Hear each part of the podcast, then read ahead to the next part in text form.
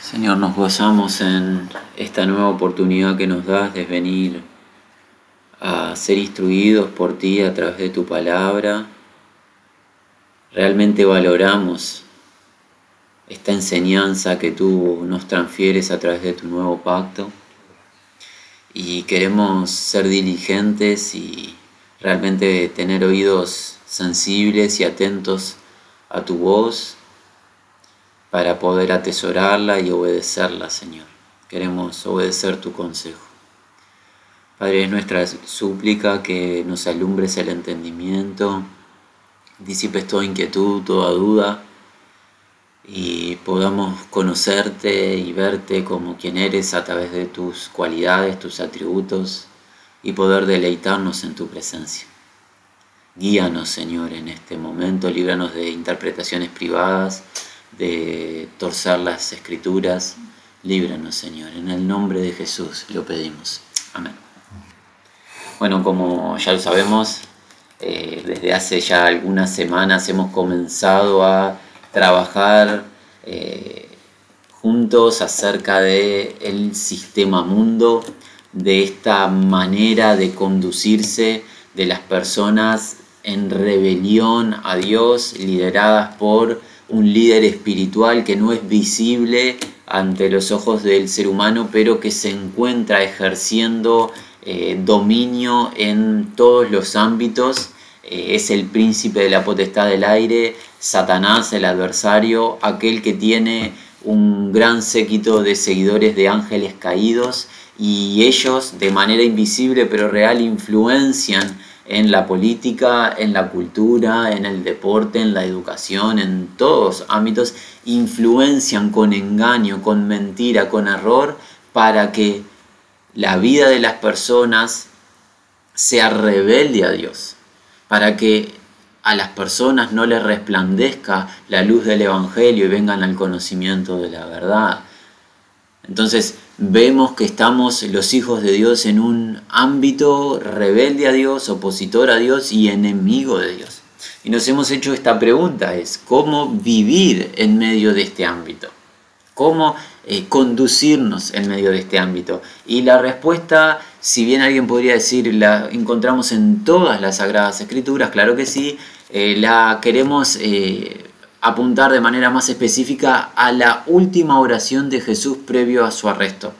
Allí en el capítulo 17 del Evangelio de Juan, Jesús se encuentra en horas previas a ser arrestado, se lo llevará a tomar, eh, a prestar declaración ante las autoridades judías, ante las autoridades del Imperio Romano, luego Jesús será maltratado, será torturado, será condenado a muerte en muerte de cruz y será realmente crucificado. Eh, entonces entendemos que lo que vaya a pedir Jesús a Dios el Padre en esta última oración previo a su crucifixión es de real importancia. Y en esta oración Jesús nos exhibe eh, el plan eterno de Dios. Y allí encontramos, vamos a dar una lectura a los primeros seis versículos del capítulo 17, que es lo que hemos visto en encuentros anteriores. Juan 17, 1 al 6. Estas cosas habló Jesús levantando los ojos al cielo y dijo, Padre, la hora ha llegado. Glorifica a tu Hijo para que también tu Hijo te glorifique a ti. Como le has dado potestad sobre toda carne, para que dé vida eterna a todos los que le diste. Y esta es la vida eterna, que te conozcan a ti, el único Dios verdadero, y a Jesucristo, a quien has enviado. Yo te he glorificado en la tierra he acabado la obra que me diste que hiciese. Ahora pues, Padre, glorifícame tú al lado tuyo con aquella gloria que tuve contigo antes que el mundo fuese. He manifestado tu nombre a los hombres que del mundo me diste.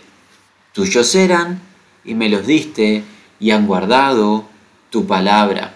Estos son los primeros seis versículos que hemos cubierto en encuentros anteriores. Afirmemos de manera ágil qué significa. Vimos a Jesús clamando al Padre en los cielos, al Padre que está entronado en el trono supremo de autoridad máxima, aquel que está en control del universo. Al Dios Todopoderoso es a quien clama Jesucristo. ¿Y qué declara? ha llegado la hora. Jesús comprendió que es la hora de que sea sacrificado para salvación de los redimidos. ¿Y qué pide? Pide ser glorificado el Hijo y el Padre. Y esto nos da la pauta de todo el sentir de la oración. ¿Cuál es el objetivo de la oración? Que Dios reciba la gloria que le corresponde. Y este es el primer punto que destacamos de cómo vivir en este mundo rebelde a Dios, opositor a Dios. ¿Cómo debemos vivir los hijos de Dios? Dándole toda la gloria a Dios. Toda la gloria a Dios es lo que destacamos en el temor del Señor. ¿Cómo le damos la gloria a Dios? Es la pregunta. Siendo esa eh, el objetivo de vida, ahora el cómo realizarlo. Jesús continúa en la exclamación como le has dado potestad sobre toda carne para que dé vida eterna a los que le diste, a todos los que le diste, todos y cada uno. Dios recibe gloria a través de la salvación de los redimidos, aquellos que fueron predestinados desde antes de la fundación del mundo para ser hechos para la alabanza de la gloria de Dios. Dios es glorificado en salvar a todos y cada uno de los que ha escogido el Padre le entrega al Hijo aquellos que fueron preparados para salvación, aquellos que fueron predestinados en Cristo para ser salvos. Y el Hijo les otorga vida eterna. Y así es glorificado el Padre. Y esa vida eterna Jesús la define. ¿Cuál es? Esta es la vida eterna, que te conozcan a ti, el único Dios verdadero y a Jesucristo a quien has enviado. La vida eterna que les ofrece Jesús a los escogidos, a los que el Padre le dio, no es solamente una vida extensa en el tiempo, sino que es más que ello, y es la comunión con el Padre y con el Hijo en base a la verdad, conocer a Dios en intimidad, intimidad profunda a través del nuevo pacto y esta revelación espiritual de quién es Dios, qué ha hecho, qué hace y qué hará. Esa es la vida eterna, Padre, que te conozcan a ti y a Jesucristo. No se puede conocer al Dios creador sin conocer a Jesucristo. El que conoce al Hijo conoce al Padre y aquel que niega al Hijo al Padre niega. Yo te he glorificado en la tierra, dice Jesús en el 4. He acabado la obra que me diste que hiciese traemos gloria al nombre de Dios como acabando la obra que Él nos da a cada uno, y hablaremos de eso un poco más adelante en siguientes encuentros, tenemos una obra en común los hijos de Dios para realizar, hay una tarea afín a los hijos de Dios que tenemos que llevar adelante. Jesucristo trajo gloria a Dios acabando la tarea y esa tarea conllevó padecimiento y humillación del Hijo de Dios. Traemos gloria a Dios negándonos a nosotros mismos, humillándonos a nosotros mismos. El Hijo de Dios obedeció al Padre y le trajo gloria. Dios es glorificado en la obediencia de sus hijos y esa obediencia conlleva humillación, negación de uno mismo, Tomar la cruz y seguir a Cristo implica humillarnos a nosotros mismos, vaciarnos de nuestros deseos, negarnos a ser conformados a la imagen del mundo, una imagen que lo que nos lleva es a la exaltación del ser. Bueno, por contrario, nosotros glorificamos a Dios humillándonos a nosotros mismos. Vemos la contrapartida de un reino y el otro, ¿verdad? En el reino de los cielos Dios es glorificado. En el reino de las tinieblas, a merced de Satanás, el ser humano es glorificado. En el reino de los cielos nos humillamos a nosotros mismos bajo la poderosa mano de Dios para que a su debido tiempo Dios nos exalte. Jesucristo se humilló a sí mismo para glorificar al Padre se humilló a sí mismo en obediencia, porque no vino a hacer su propia voluntad, sino la voluntad del que le envió, porque una comida tengo para comer, acabar la obra que el Padre me encomendó. Esa es la comida de Jesús y esa es la comida de los hijos de Dios, acabar la tarea que el Padre nos ha otorgado, agradarle en todo. Así traemos gloria a su nombre. Versículo 6. He proclamado, parte de la tarea de Jesús, ¿cuál era? Proclamar, manifestar el nombre del Padre a los hombres que del mundo me diste. Tuyos eran y me los diste y han guardado tu palabra. El Hijo se reveló específicamente a doce varones galileos a los cuales él soberanamente escogió y nombró sus, perdón, sus apóstoles. Vino por voluntad del Padre a revelarse a estos hombres que del mundo el Padre le obsequió y el Hijo preservó, cuidó, guardó y se consagró a ellos. Eran del Padre y ahora son del Hijo. Esto habla de un sentido de pertenencia, porque el Hijo, Salvador Mesías, además de ser Cristo que es, es Señor. Él no solo salva, sino que gobierna. Y estos Galileos, los apóstoles, pasaron a pertenecer al Hijo. El Hijo vino a salvarlos y a gobernarles. Tuyos eran y me los diste. No son de ellos mismos, son del Cordero y cuando decimos son del Cordero, son del Padre, porque el Hijo y el Padre uno son. Pablo lo referencia de esta manera, con Cristo estoy juntamente crucificado. Ya no vivo yo, mas vive Cristo en mí. Y lo que ahora vivo en la carne, lo vivo en la fe del Hijo de Dios. Hay un sentido de pertenencia ya no a uno mismo, sino al Señor el timón de la vida del redimido, del salvo por el Señor, ya no está impulsado, guiado por uno mismo, Cristo pasa a tomar control de la vida. Cristo es rey y viene a gobernar en los corazones de todos y cada uno de los que el Padre le da. Este plan se determinó desde antes de la fundación del mundo. No es, no es dispuesto a el real saber, entender o voluntad del hombre. Si quiero, Cristo me va a gobernar. Si yo lo entiendo conveniente, Cristo me va a gobernar. No ha quedado librado al deseo del hombre. Si Cristo te salvó, te gobierna.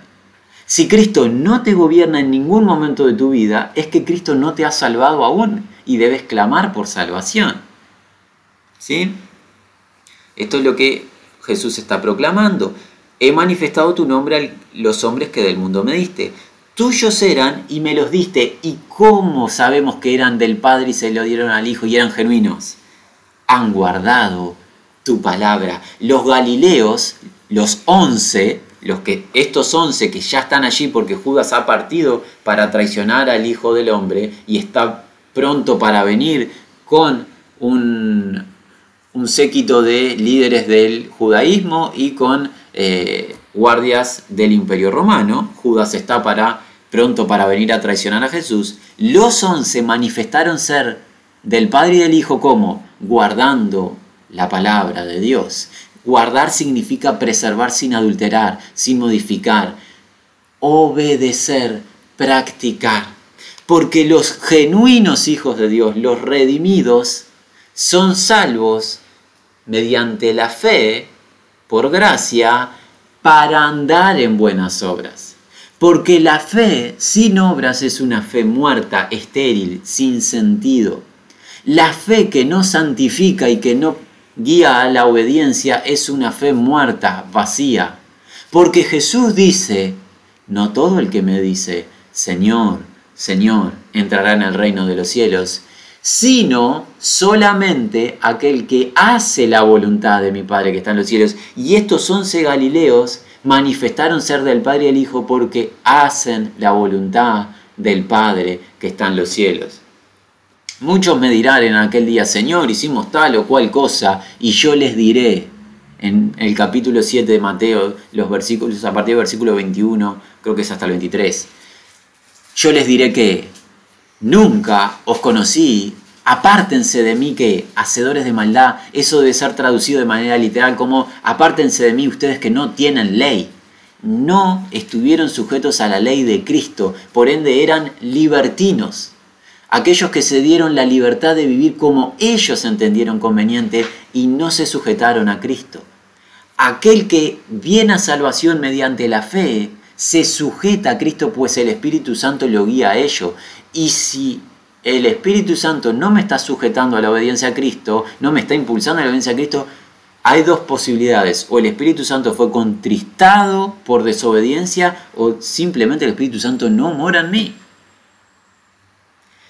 Los redimidos, los verdaderos hijos de Dios, guardan la palabra del Señor, le pertenecen a Él porque fueron llamados a ser de Jesucristo, llamados a pertenecer a Jesucristo, como se enseña en el capítulo 1 del libro de los Romanos, no son llamados a pertenecerse, pertenecerse perdón, a sí mismos, son llamados a pertenecerles a otro, porque por precio fuisteis comprados. Glorificad a Dios en vuestros cuerpos, que ya no son vuestros, son el templo del Dios vivo. No nos pertenecemos más a nosotros mismos. Nuestra mente no es nuestra. Nuestros labios no son nuestros, tampoco nuestros oídos, no nuestros miembros, no nuestros recursos siquiera. Todo le pertenece al Dios vivo a través de Jesucristo, quien nos ha comprado. Y esto es lo que hemos cubierto de manera, eh, a modo de resumen, en los encuentros anteriores. La propuesta para hoy es poder avanzar al menos dos versículos más en esta oración de Jesús y conocer un poco más de cómo traer gloria al nombre de Dios. ¿Sí? Versículos 7 y 8 damos lectura. Jesús dice, ahora han conocido que todas las cosas que me has dado proceden de ti, porque las palabras que me diste les he dado, y ellos las recibieron y han conocido verdaderamente que salí de ti, y han creído que tú me enviaste agregamos en nuestra consideración de cómo vivir en este mundo, trayéndole gloria a Dios, agregamos a nuestra lista oyendo las palabras de Jesús, creyendo en las palabras de Jesús.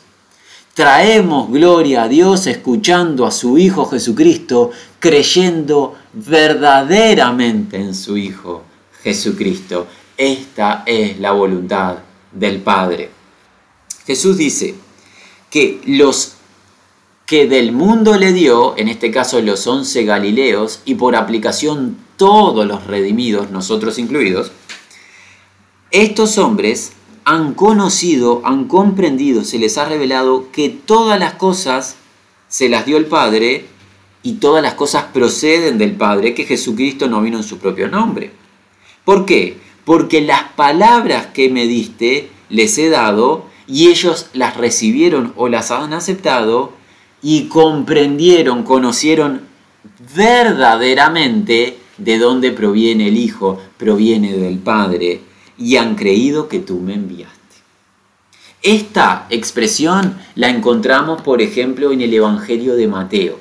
En el Evangelio de Mateo, en el capítulo 16, Jesús en una oportunidad le pregunta a estos varones, a ver quién consideraban que él era. Vayamos a Mateo al capítulo 16.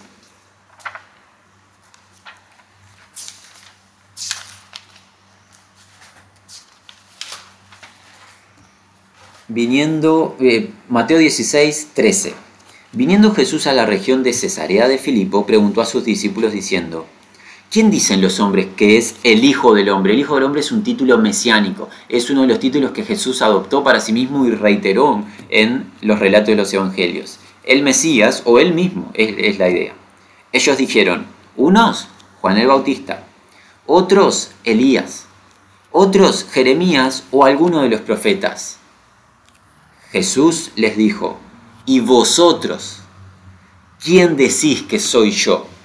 Respondiendo Simón Pedro dijo, tú eres el Cristo, el Mesías, el Hijo del Dios viviente. Jesús respondió, bienaventurado eres Simón, hijo de Jonás, porque no te lo reveló carne ni sangre, sino mi Padre que está en los cielos. Los apóstoles dieron testimonios, en este caso liderados por Pedro, ¿De qué? De que Jesús realmente era el Cristo, el Mesías que la nación de Israel estaba esperando, el Hijo de Dios, alguien igual a Dios. Ese es el testimonio de los apóstoles. Los apóstoles creyeron que Jesús vino del seno del Padre, lleno de gracia y de verdad, vino a manifestar al Padre. como Juan lo dice en su primer carta, en Primera de Juan. Primera de Juan, capítulo 1, versículo 1 al 4. Lo que era desde el principio, lo que hemos oído, lo que hemos visto con nuestros ojos, lo que hemos contemplado y palpado nuestras manos tocante al verbo de vida. El verbo de vida es una eh, expresión del logos viviente de Dios, el Cristo.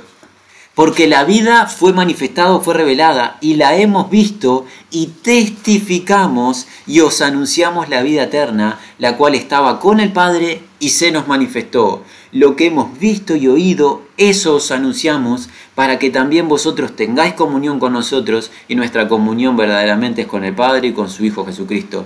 Estas cosas os escribimos para que vuestro gozo sea cumplido. Los apóstoles comprendieron que Jesús era el real la máxima y real revelación de Dios para toda carne. Ellos aceptaron que Jesús vino a revelar al Padre y recibieron a Jesús como el único genuino testigo del Padre, que vino a contarnos quién es Dios, a manifestar su nombre, que ha hecho Dios, que hace y que hará.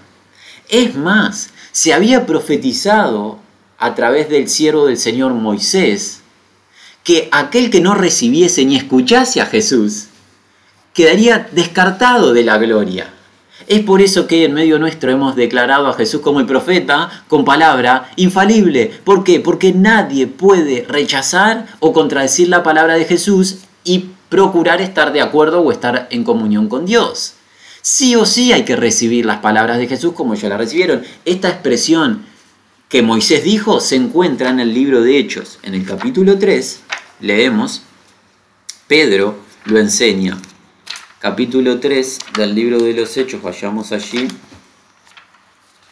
a partir del versículo 22, Pedro dice, porque Moisés dijo a los padres, el Señor vuestro Dios os levantará profeta de entre vuestros hermanos como a mí.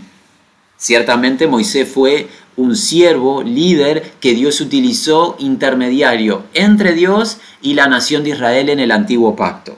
Moisés anticipa días que Dios levantaría a otro como Moisés fue, pero uno mayor incluso que Moisés. A él, a este que va a levantar de entre los hermanos, oiréis en todas las cosas que os hable. Y toda alma que no oiga a aquel profeta, entiéndase, al Cristo que habría de venir, será desarraigada del pueblo, será quitada del pueblo de Dios. Y todos los profetas de Samuel en adelante, cuantos han hablado, también han anunciado estos días. Vosotros sois los hijos de los profetas y del pacto que Dios hizo con nuestros padres, diciendo a Abraham, en tu simiente serán benditas todas las familias de la tierra. A vosotros, primeramente Dios, habiendo levantado a su Hijo, lo envió para que os bendijese a fin de que cada uno se convierta de su maldad. Jesús es aquel a quien tendríamos que oír y el que no oyere la voz de Jesús sería quitado del pueblo. Los apóstoles lo comprendieron. Los apóstoles recibieron el anuncio y el testimonio de Jesús. ¿Sí? Ahora, para con nosotros, ¿cuál es la indicación? Para nuestro presente. Bueno, volvamos a la primera carta de Juan y leamos algunos versículos de manera ágil. Vayamos a primera de Juan, leemos por ejemplo en el capítulo 2, en el versículo 22 y 23. ¿Quién es el mentiroso sino aquel que niega que Jesús es el Cristo? Este es anticristo, el que niega al Padre y al Hijo. Aquel que niega que Jesús es el Mesías es anticristo. Y aquel que niega a Jesús como Mesías, niega al Dios creador. Esto, mis amados, descarta todas y cada una de las religiones. Todas quedan descartadas. Fuera de Jesucristo no hay comunión con Dios. El que niega a Jesucristo como el Salvador, niega al Padre. Porque el Padre no habla sino a través de Jesucristo. Fuera de Jesucristo el Padre no tiene contacto contigo ni conmigo. No hay revelación mística, no hay sueño, no hay nada de parte de Dios fuera de Jesucristo. La revelación de Dios es manifestar a Jesucristo. 23. Todo aquel que niega al Hijo, tampoco tiene al Padre. El que confiesa al Hijo, ¿qué pasa? el que confiesa al Hijo tiene también al Padre. Y estos once creyeron y confesaron que el Hijo habló de parte del Padre, que el Hijo vino del parte, del parte del Padre. Continuemos aquí en el libro de, en esta primera carta de Juan. Pasemos al capítulo 23.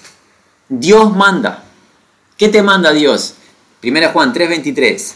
Este es su mandamiento, que creamos en el nombre de su Hijo Jesucristo y nos amemos unos a otros como nos ha amado. ¿Cuál es el mandamiento de Dios? Creer en el nombre del Hijo. ¿Cómo puedes tener tu comunión con Dios si Él lo que te manda fuera de Jesucristo, si Él te está mandando, te está ordenando que creas en Jesucristo? Dios no tiene una tarea para ti fuera de Jesucristo. No existe. La orden del Padre, ¿cuál es? Creer en Jesucristo, a quien el Padre envió. Continuemos en el capítulo 4, versículo 2. En esto conoced el Espíritu de Dios. ¿Cómo sé si tengo el Espíritu de Dios? Todo espíritu que confiesa que Jesucristo ha venido en carne es de Dios. Declarar que Jesucristo fue encarnado hace dos milenios y vino a esta tierra y habitó entre los moradores de la tierra. Sigamos en el capítulo 4, adelantémonos al versículo 13. En esto que conocemos que permanecemos en Él y Él en nosotros, en que nos ha de su Espíritu. Nosotros, los apóstoles, hemos visto y testificamos que el Padre ha enviado al Hijo, el Salvador del mundo. Todo aquel que confiesa que Jesús es el Hijo de Dios, Dios permanece en Él y Él en Dios. Declarar que Jesucristo se encarnó, declarar que vino a este mundo a salvar al mundo de sus pecados, declarar que es el Hijo genuino de Dios, alguien igual a Dios en esencia, declarar que es el Mesías, el Cristo. Sigamos, adelantémonos al capítulo 5. 1. Todo aquel que cree que Jesús es el Cristo es nacido de Dios. Todo aquel que ama al que engendró, ama también al que han sido engendrado por él. En el versículo 5 de este mismo capítulo, perdón, en el versículo, vayamos hasta el 10. El que cree en el Hijo de Dios tiene el testimonio en sí mismo. El que no cree a Dios le ha hecho mentiroso porque no ha creído en el testimonio que Dios ha dado acerca de su Hijo. Y este es el testimonio que Dios nos ha dado vida eterna y esta vida está en su Hijo. El que tiene al Hijo tiene la vida. El que no tiene al Hijo Dios no tiene la vida. En el versículo 13, estas cosas os he escrito a vosotros que creéis en el nombre del Hijo de Dios, para que sepáis que tenéis vida eterna y para que creáis en el nombre del Hijo de Dios. Y versículo 20, adelantémonos por favor. Pero sabemos que el Hijo de Dios ha venido y nos ha dado entendimiento para conocer al que es verdadero y estamos en el verdadero, en su Hijo Jesucristo. Este, Jesucristo, es el verdadero Dios y la vida eterna. Esto es lo que tenemos para creer de parte de Dios. Este es el mandamiento. Esto tenemos para recibir al igual que lo recibieron los apóstoles. Los apóstoles recibieron esta declaración de Jesús y creyeron. Los apóstoles creyeron que Jesús es el Cristo, que Jesús se encarnó, siendo Dios en esencia, desde siempre y para siempre, vino a este mundo y se encarnó por concepción del Espíritu Santo en el vientre de una joven virgen y que vino a esta tierra a salvar al mundo de sus pecados que Él es el unigénito Hijo de Dios.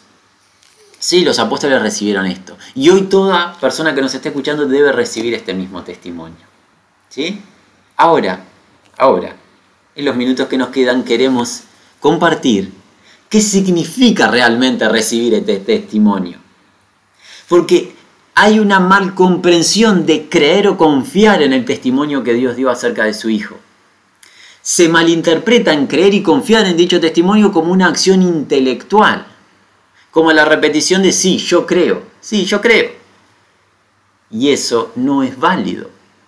La verdadera confianza, la verdadera fe que salva, es una fe que opera en obediencia a la confianza.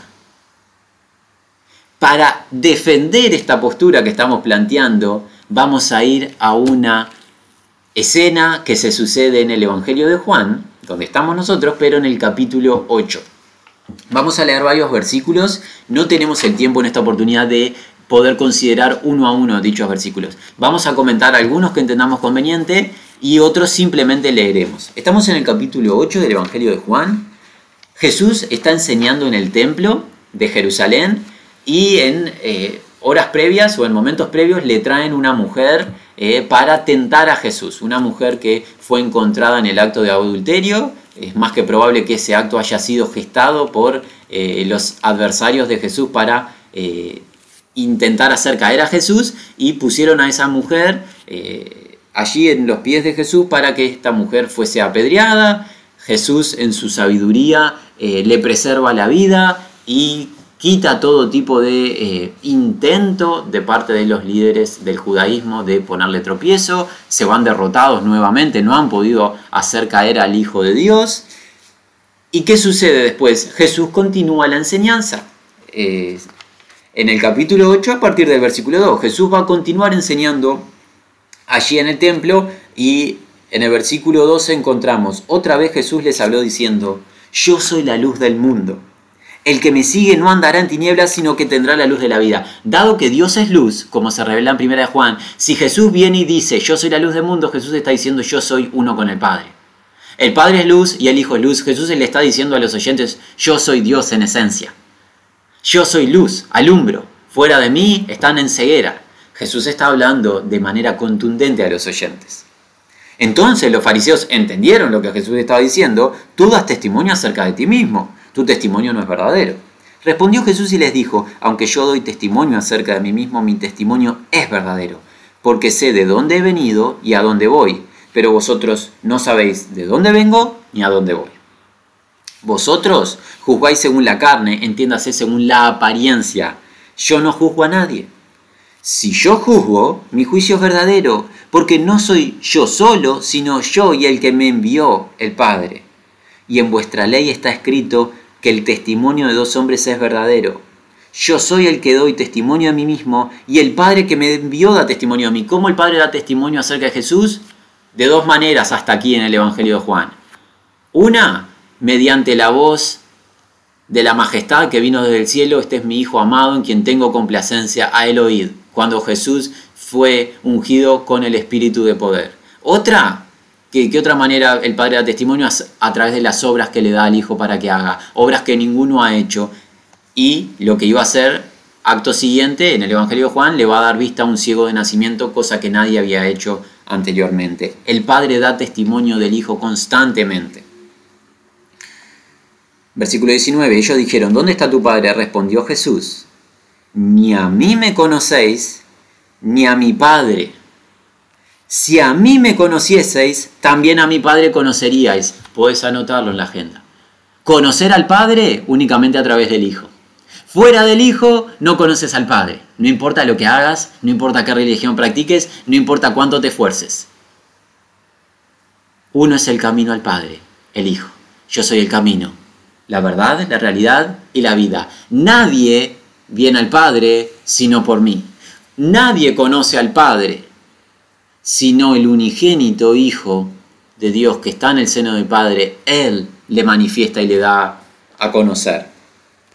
Estas palabras habló Jesús en el lugar de las ofrendas enseñando en el templo y nadie le prendió porque aún no había llegado la hora. Sigue la escena, 21. Otra vez Jesús les dijo, yo me voy y me buscaréis, pero en vuestro pecado moriréis. A donde yo voy, vosotros no podéis venir. Decían entonces los judíos, ¿acaso se matará a sí mismo que dice a donde yo voy, vosotros no podéis venir?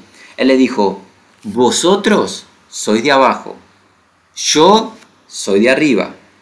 Vosotros sois de este mundo, yo no soy de este mundo. Aquí los hijos de Dios tenemos que hacer una anotación en nuestra mente y en nuestras escrituras, si llevamos eh, anotaciones o tomamos apuntes.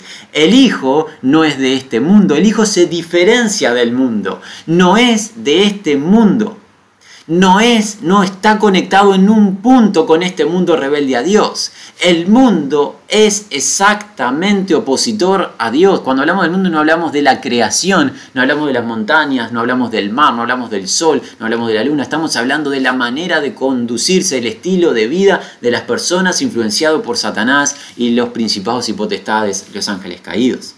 Jesús no es de este mundo, Jesús no practica las cosas del mundo. ¿Eres uno con Jesús? Tú no eres del mundo, como veremos más adelante. Tú no participas y no debes de practicar las cosas del mundo.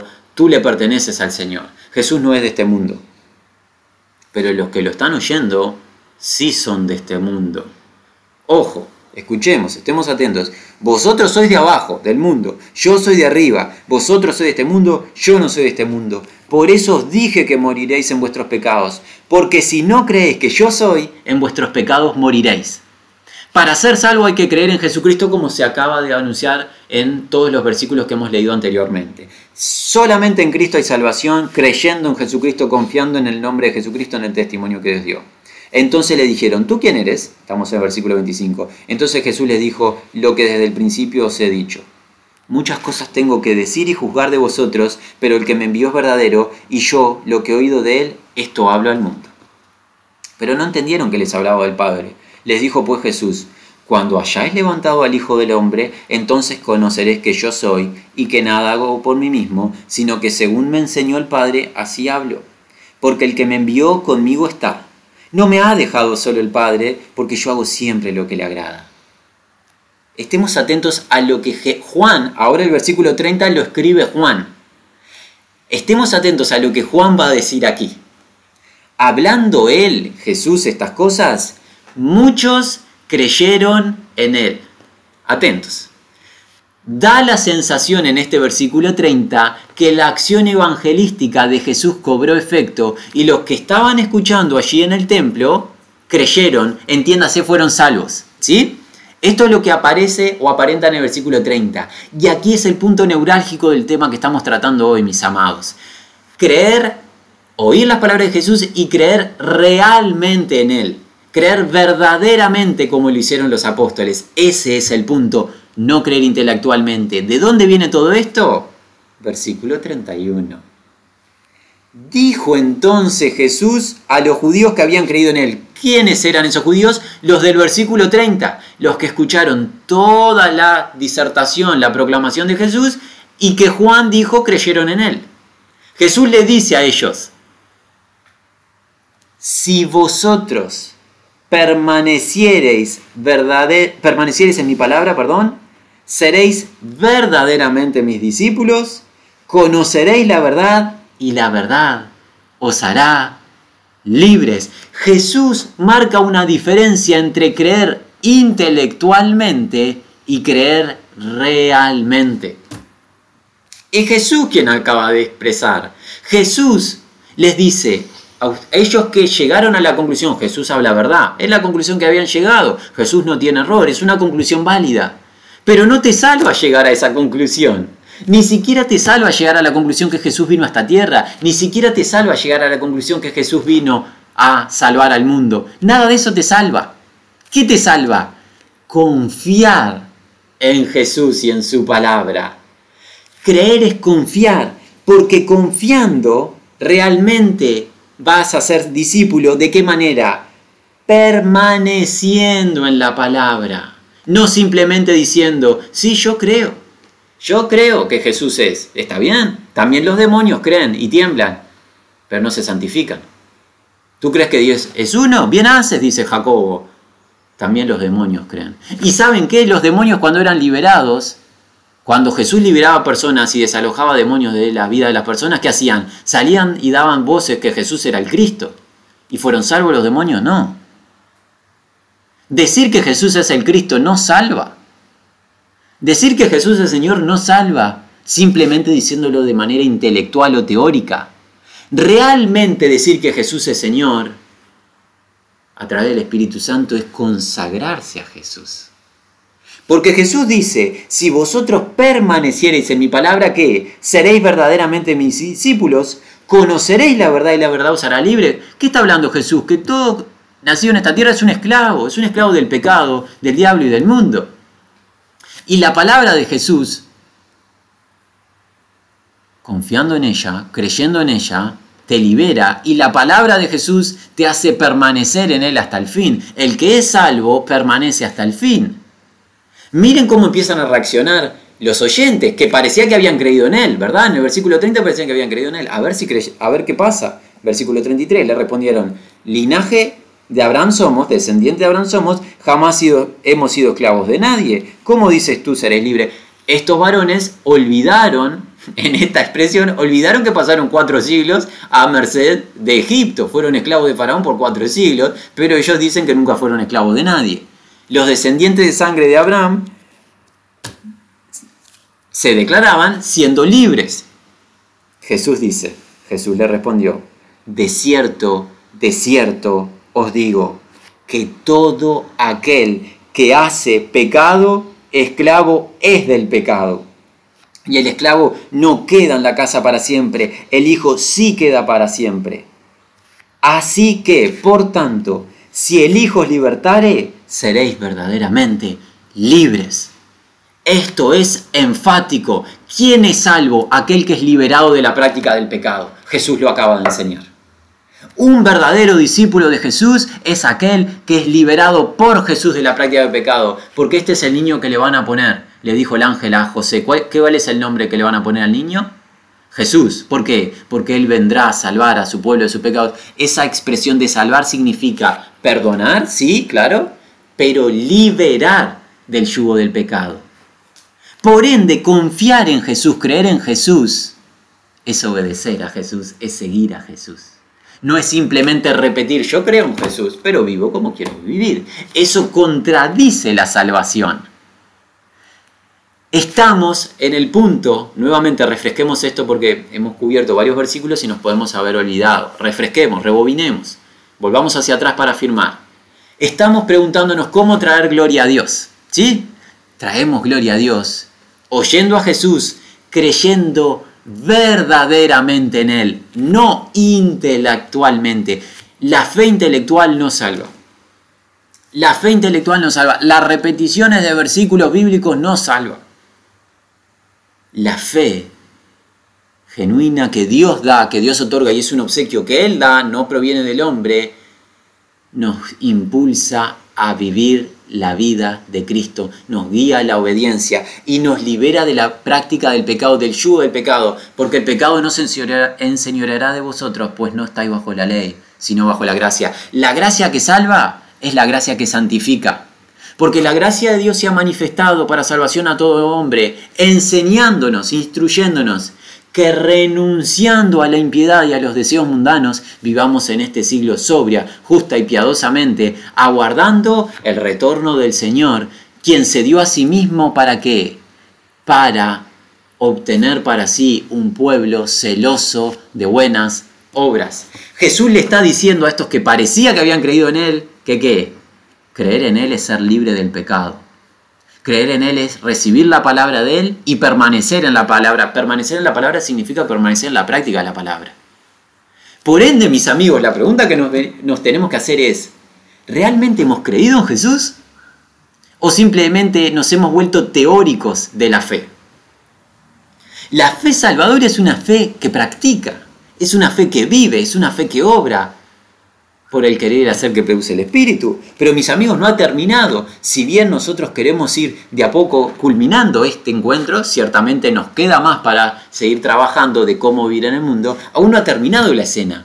Alguien podría decir, Jesús habló una palabra severa para los oyentes, ¿verdad? Parecía que habían creído en él y ahora Jesús les dice que, no, mire que puede que no hayan creído todos. Jesús conoce los corazones y dice, mire que hay conocedores o seguidores intelectuales míos, pero no ha terminado aquí la escena.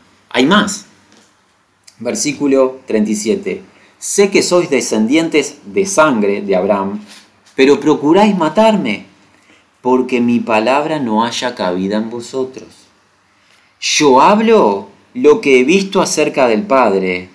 Vosotros hacéis lo que habéis oído acerca de vuestro Padre. Amigos, no solo Jesús le acaba de decir que no son sus verdaderos discípulos, ahora Jesús les acaba de decir que tienen un Padre.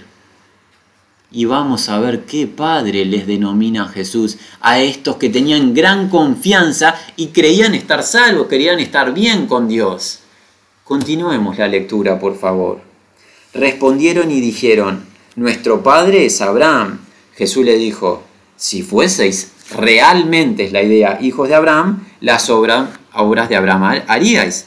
Pero ahora procuráis matarme a mí, hombre que os he hablado la verdad, lo cual he oído de Dios, no hizo esto Abraham.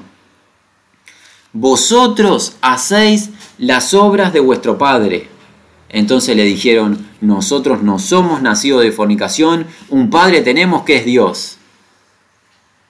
Jesús entonces les dijo, si vuestro padre fuese Dios, ciertamente me amaríais porque yo de Dios he salido y he venido, pues no he venido de mí mismo, sino que Él, Dios el Padre, entiéndase, me envió. ¿Por qué no entendéis mi lenguaje? Porque no podéis escuchar mi palabra. Escuchar, entiéndase, verdaderamente mi palabra. Porque ellos escucharon toda la enseñanza de Jesús. Hace horas que vienen escuchando a Jesús en el templo. Pero hay una manera de escuchar que salva, a través del Espíritu Santo, que abre los oídos. Pero Jesús acá dice que estos que aparentemente habían creído en Él no creyeron en Él y no pueden escuchar la palabra de Jesús. Y viene la parte más severa. Porque no podéis escuchar mi palabra. Escuchemos el 44, por favor. Vosotros sois de vuestro padre el diablo y los deseos de vuestro Padre queréis hacer. Él ha sido homicida desde el principio y no ha permanecido en la verdad, porque no hay verdad en él. Cuando habla mentira, de suyo habla, porque es mentiroso y padre de mentira. Y a mí, porque digo la verdad, no me creéis. ¿Quién de vosotros me redarguye de pecado? Pues si digo la verdad, ¿por qué vosotros no me creéis? El que es de Dios las palabras de Dios oye. Por esto no las oís vosotros, porque no sois de Dios. Jesús a estos que aparentemente habían creído en Él, del versículo 30 le dice, no sabemos a cuántos de ellos, no sabemos a cuántos, no vamos a decir si son todos o no, pero ciertamente algunos de ellos están involucrados, los del versículo 30. Vosotros sois de un Padre, pero no del Padre celestial, sino del diablo, el líder del mundo.